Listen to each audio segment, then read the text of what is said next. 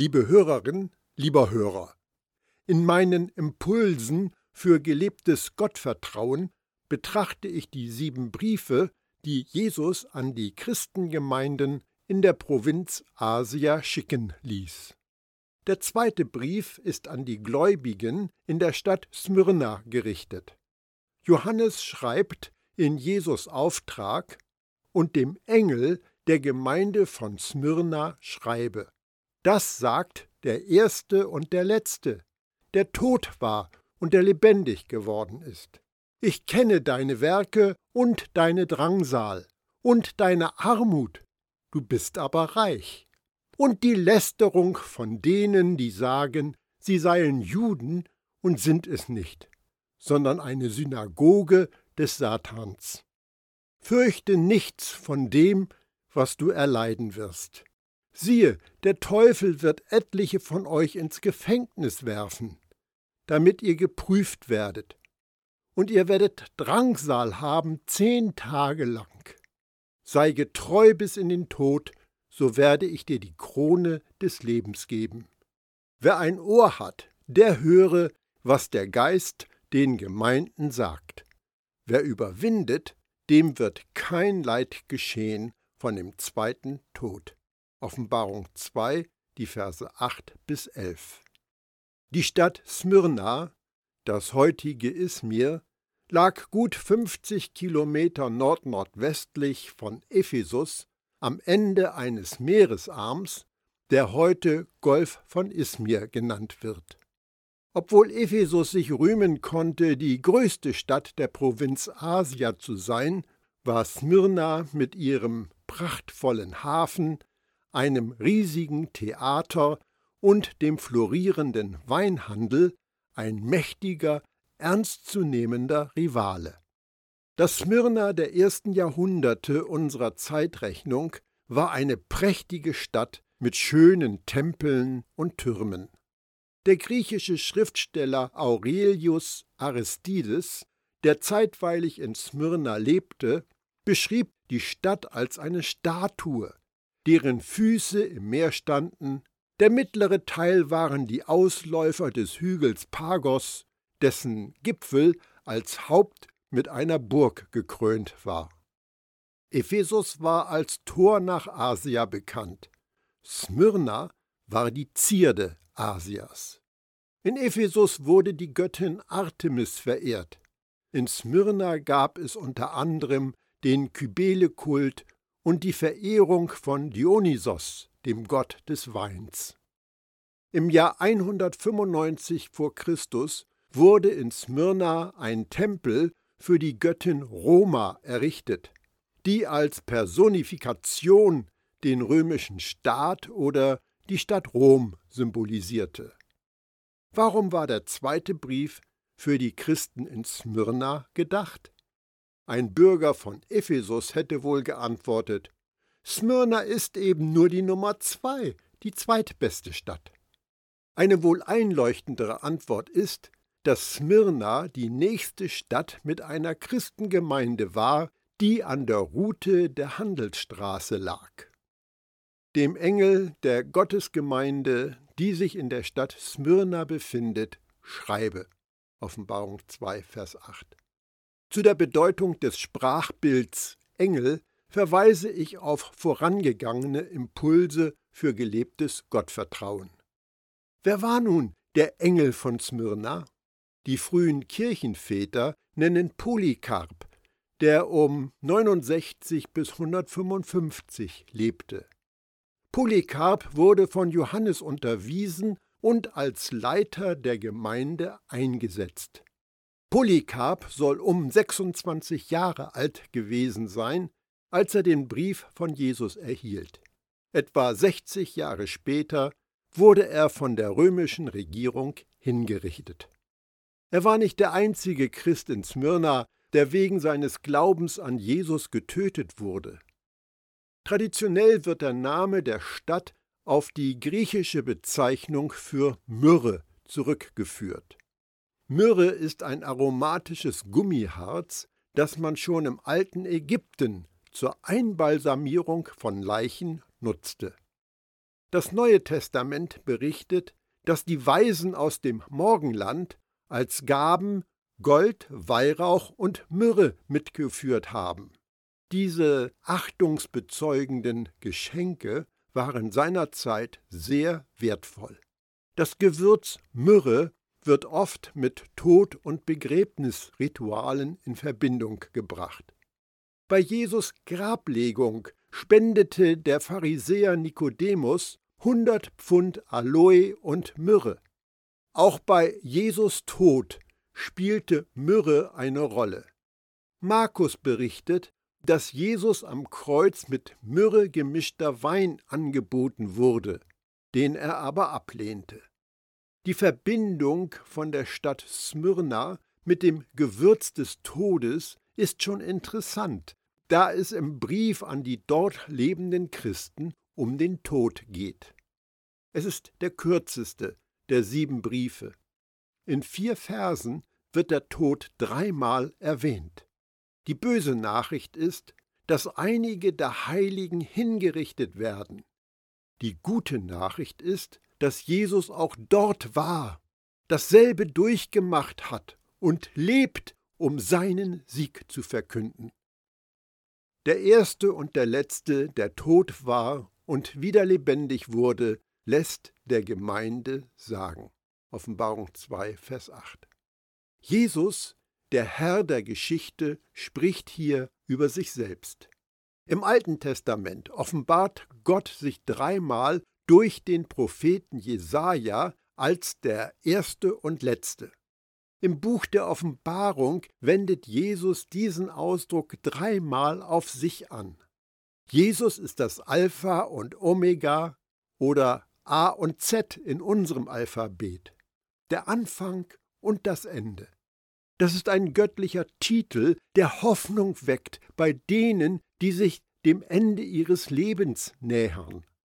In der griechischen Mythologie ist der Halbgott Dionysos getötet und von seinem Vater Zeus zu neuem unsterblichen Leben erweckt worden. Das war natürlich nur eine griechische Göttersage, die aber auf eine größere Wahrheit hindeutete, nämlich den Tod und die Auferstehung von Jesus, Gottes Sohn.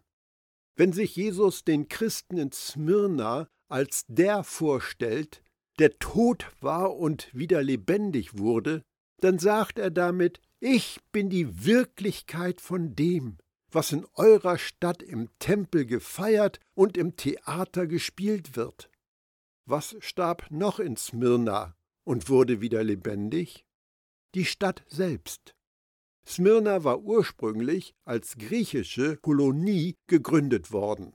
Doch um 600 vor Christus haben die dort beheimateten Lyder Smyrna dem Erdboden gleichgemacht. Damit endete das griechische Smyrna. 300 Jahre später wurde die Stadt ein paar hundert Meter westlich wieder aufgebaut, schöner als je zuvor. Der eine, der getötet wurde und wieder lebendig wurde, zeigt sein Wissen von der örtlichen Situation, indem er direkt und offensichtlich eine Verbindung zu Smyrnas Vergangenheit herstellt. Er sagt, ich kenne euch, ich weiß, wo ihr herkommt, ich weiß, wo ihr hingeht. Mit dieser Einleitung in seinen Brief machte Jesus den Glaubenden in Smyrna eine gewaltige Zusage. Die Heiligen in dieser Stadt wurden verfolgt. Einige würden wegen ihres Glaubens getötet werden. Das war eine beängstigende Zukunftsperspektive. Der eine, der tot war und wieder lebendig wurde, schreibt, um ihnen mit der Tatsache seiner Auferstehung Mut zuzusprechen. Der Tod mag euch begraben, aber ich bin der Feind des Todes. Ich habe das Grab überwunden und gebe euch ewiges Leben. Ich weiß, wie hart du bedrängt wirst und in welcher Armut du lebst. Eigentlich bist du aber reich. Offenbarung 2, Vers 9. Das Wort bedrängen hat seinen Ursprung in einem Begriff, der zerquetschen, zermalmen bedeutet und daraus abgeleitet drücken, drängen, quetschen. Die Christen in Smyrna standen also wegen ihres Vertrauens in Jesus massiv unter Druck. Sie wurden herumgeschubst, drangsaliert und misshandelt. Die Glaubenden in Smyrna waren von doppeltem Ungemach heimgesucht, äußerste Armut und Verleumdung. Wie Johannes auf Patmos litten sie wegen ihres Vertrauens in Jesus. Der Auslöser für die Bedrängnis der Christen in Smyrna waren wohl religiös-fanatische Juden. Die Juden hatten schon die Apostel und die ersten Christen in Jerusalem attackiert. In vielen Orten im römischen Reich gab es jüdische Gemeinden, die einen Sonderstatus hatten und ziemlich frei ihre Religion ausüben konnten. Aber sie hatten Angst, dass durch diese jüdische Sekte, wie die Christen gesehen wurden, ihre Privilegien in Gefahr gerieten. Und Sie waren voller Hass gegen diese Ketzer, die einen gekreuzigten Galiläer als Herrn und Gott verehrten.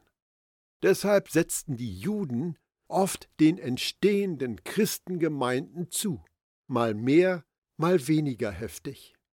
In Smyrna hetzten die Juden mit falschen Anschuldigungen die römische Obrigkeit gegen die Jesus-Nachfolger auf. Das Martyrium von Polycarp im zweiten Jahrhundert und später von Pionius bezeugte die ungewöhnlich aggressive Bitterkeit der örtlichen jüdischen Gemeinde gegenüber den Christen in der Stadt. Die angesprochene Armut der Jesus-Nachfolger war die Folge davon, dass sie misshandelt und ausgeplündert worden sind. Smyrna war eine blühende, geschäftstüchtige Stadt. Dass die Christen in dieser reichen Stadt verarmt waren, wird mehrere Gründe haben. Ihr Besitz ist mit fadenscheinigen Begründungen beschlagnahmt worden. Sie wurden aus ihrer Arbeit entlassen und haben keine neue bekommen. Man verwehrte ihnen, Geschäfte zu eröffnen und Handel zu treiben. Sie verloren ihr Geld durch schikanöse Klagen und ungerechtfertigte Schadensersatzforderungen. Der Schreiber des Briefs an die Hebräer beschreibt eine solche Erfahrung so.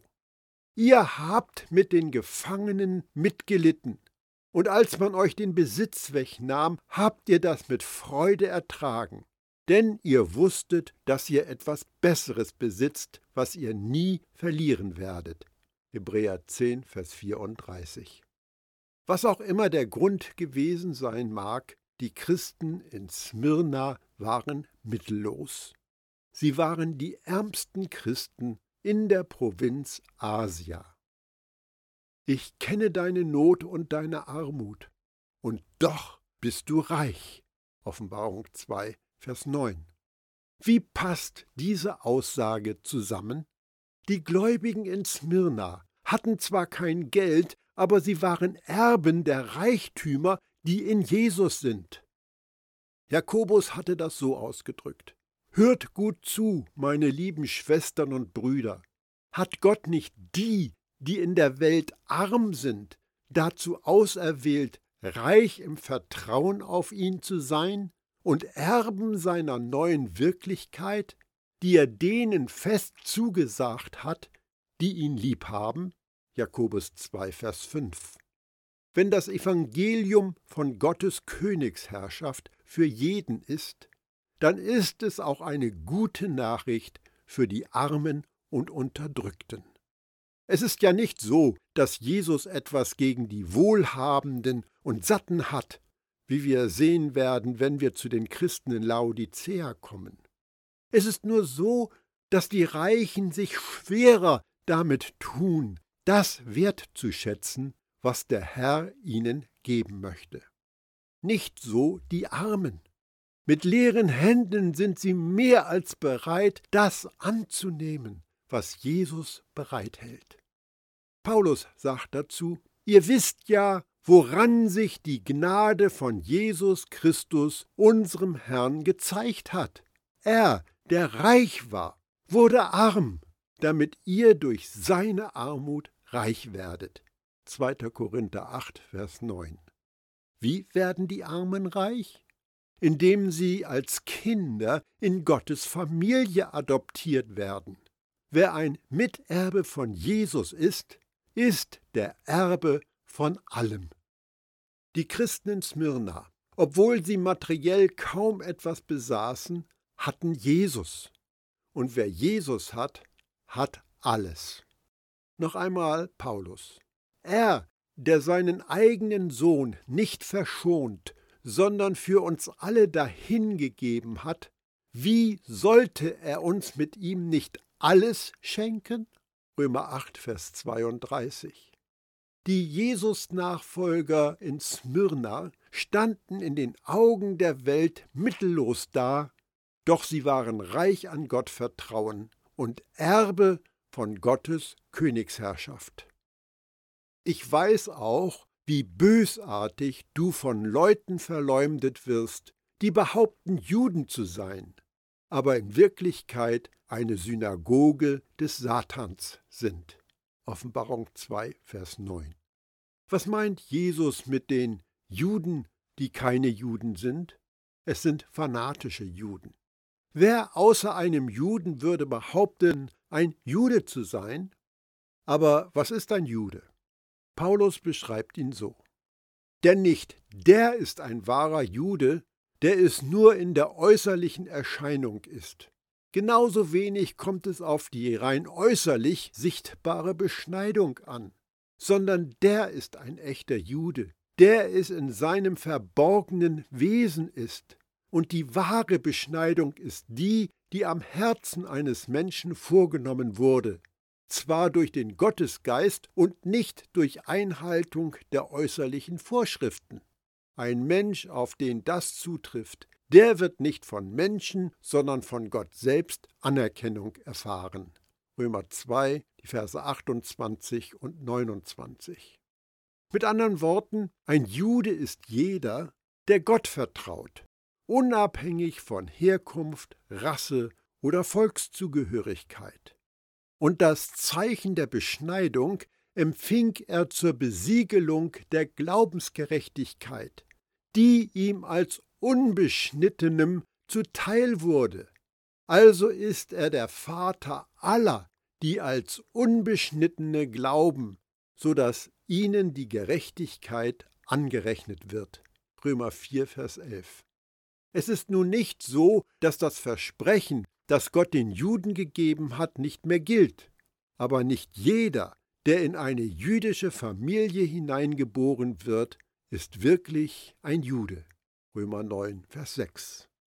Nach der Definition von Paulus sind die fanatischen Juden, die Jesus, die Apostel und die Christengemeinden verfolgen, gar keine wahren Juden indem sie den Glauben ihres Stammvaters Abraham zurückwiesen, wie auch das Zeugnis des Gesetzes und der Propheten, entlarvten sie sich selbst als nicht echt, die behaupten, dass sie Juden sind und es doch nicht sind. Das kann auch eine zutreffende Beschreibung von Judaisten sein. Ein Judaist ist jemand, der versucht, den Christen jüdische Sitten und Gesetze aufzuzwingen. In einer Gemeinde in Galatien pflegte Petrus Tischgemeinschaft mit den Heidenchristen. Als Judenchristen aus Jerusalem eintrafen, verließ er die gemeinsame Mahlzeit. Paulus rügt seinen Mitapostel öffentlich.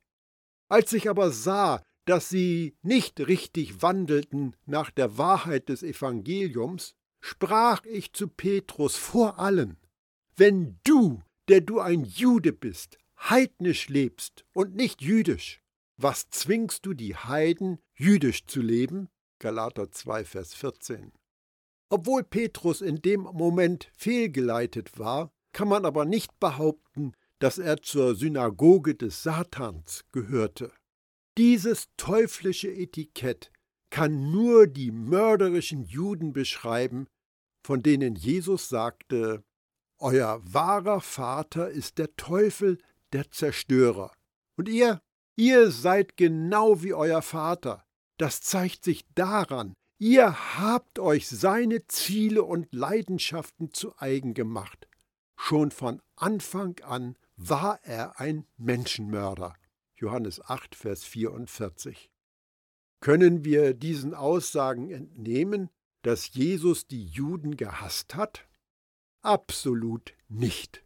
Jesus liebte alle Juden, und das tat auch Johannes, der jüdische Schreiber dieser Briefe. Jesus spricht nicht von jüdischen Menschen im Allgemeinen. Er beschreibt Fanatiker, die im Namen der Religion foltern und töten. Erinnere dich an die Pharisäer, die Jesus Kreuzigung einforderten, oder an den Hohen Rat, der die Apostel geißeln und Stephanus steinigen ließ, oder an die Juden, die mit den Priestern und Ältesten einen Komplott gegen Paulus schmiedeten. Diese Extremisten waren religiöse Terroristen, die Al-Qaida ihrer Zeit. Die Synagoge des Satans waren also religiöse Juden, die die satanische Agenda von Gewalt und Mord übernommen haben. Die Israeliten sahen sich als Versammlung des Herrn. Jesus aber nennt sie eine Versammlung oder Synagoge Satans. Dabei bezog er sich nicht auf gottesfürchtige Juden, sondern auf die religiösen Fanatiker, die ihn hassten und die töteten, die ihnen in die Quere kamen. Den mordlustigen Pharisäern sagte Jesus, Euer wahrer Vater ist der Teufel. Und über die Widersacher der Gläubigen in Smyrna spricht er in gleicher Weise. Religiöse Fanatiker verfolgten Jesus in Judäa und sie verfolgten seine Nachfolger in Smyrna. Der Kirchenvater Eusebius berichtet, dass, als Polykarp zu seiner Hinrichtung ins Stadion gebracht wurde, sowohl Heiden wie auch Juden lautstark seinen Tod forderten. Unter Missachtung des Sabbatgebots hatten die Juden eifrig Holz gesammelt, um Polykarp auf dem Scheiterhaufen zu verbrennen. Jesus bringt hier Satan ins Spiel, damit wir keinen Hass gegen die Juden entwickeln. Die religiösen Fanatiker standen auf der falschen Seite, aber sie waren nicht Jesus Feinde.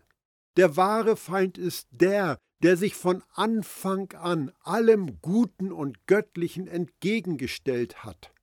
Paulus beschreibt das so.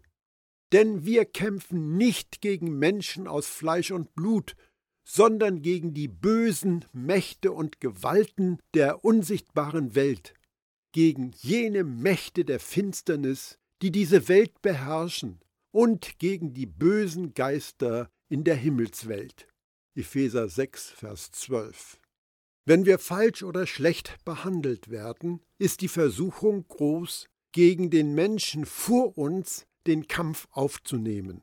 Anstatt unsere Feinde zu lieben und für sie zu beten, neigen wir dazu, zurückzuschlagen und den Kreislauf der Gewalt weiterzuführen.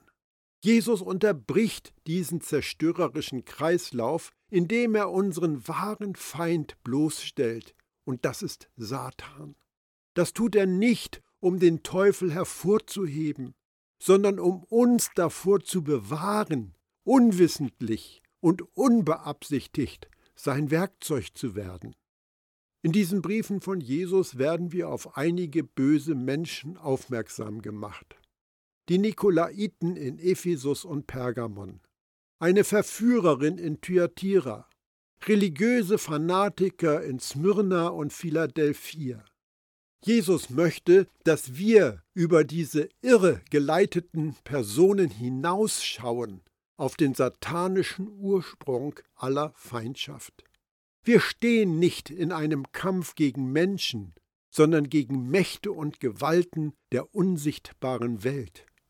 Es ist nicht die jüdische Synagoge, die die Ekklesia in Smyrna zerschlägt, sondern die Synagoge Satans. Es sind nicht die Römer, die die Heiligen ins Gefängnis stecken, sondern es ist der Teufel. Ich weiß auch, wie bösartig du verleumdet wirst. Offenbarung 2, Vers 9. Die religiösen, fanatischen Juden haben über die Heiligen in Smyrna üble Nachrede verbreitet und sie in falschen Verdacht gebracht. Verleumden oder lästern meint, ehrverletzendes zu sagen und wissentlich unwahre Behauptungen aufzustellen. Paulus hat sehr erfolgreich das Evangelium der Gnade verkündet. Als die Anführer der Juden die Menschenmassen sahen, wurden sie sehr eifersüchtig und widersprachen dem, was Paulus sagte, und redeten schlecht darüber. Apostelgeschichte 13, Vers 45. Jeden Sabbat sprach Paulus in der Synagoge und versuchte sowohl Juden als auch Griechen von der Wahrheit des Evangeliums zu überzeugen. Als dann Silas und Timotheus von Mazedonien kommend in Korinth eintrafen, konnte Paulus seine ganze Zeit für die Verkündigung von Gottes Botschaft einsetzen. Mit allem Nachdruck bezeugte er den Juden, dass Jesus der Messias ist. Doch alles, was er dafür erntete, waren Anfeindungen und Beschimpfungen. Apostelgeschichte 18, die Verse 4 bis 6. Etwas Ähnliches passierte in Smyrna. Die neidischen und hasserfüllten Juden verbreiteten Lügen über Gottes Ekklesia. Sie behaupteten Dinge wie Die Christen sind Feinde des Cäsar, sie sind gottlose Ketzer, die überall auf der Welt Unruhe stiften. Lukas hat solche Begebenheiten aufgeschrieben, und somit bekommen wir eine Ahnung, was in Smyrna abgelaufen ist.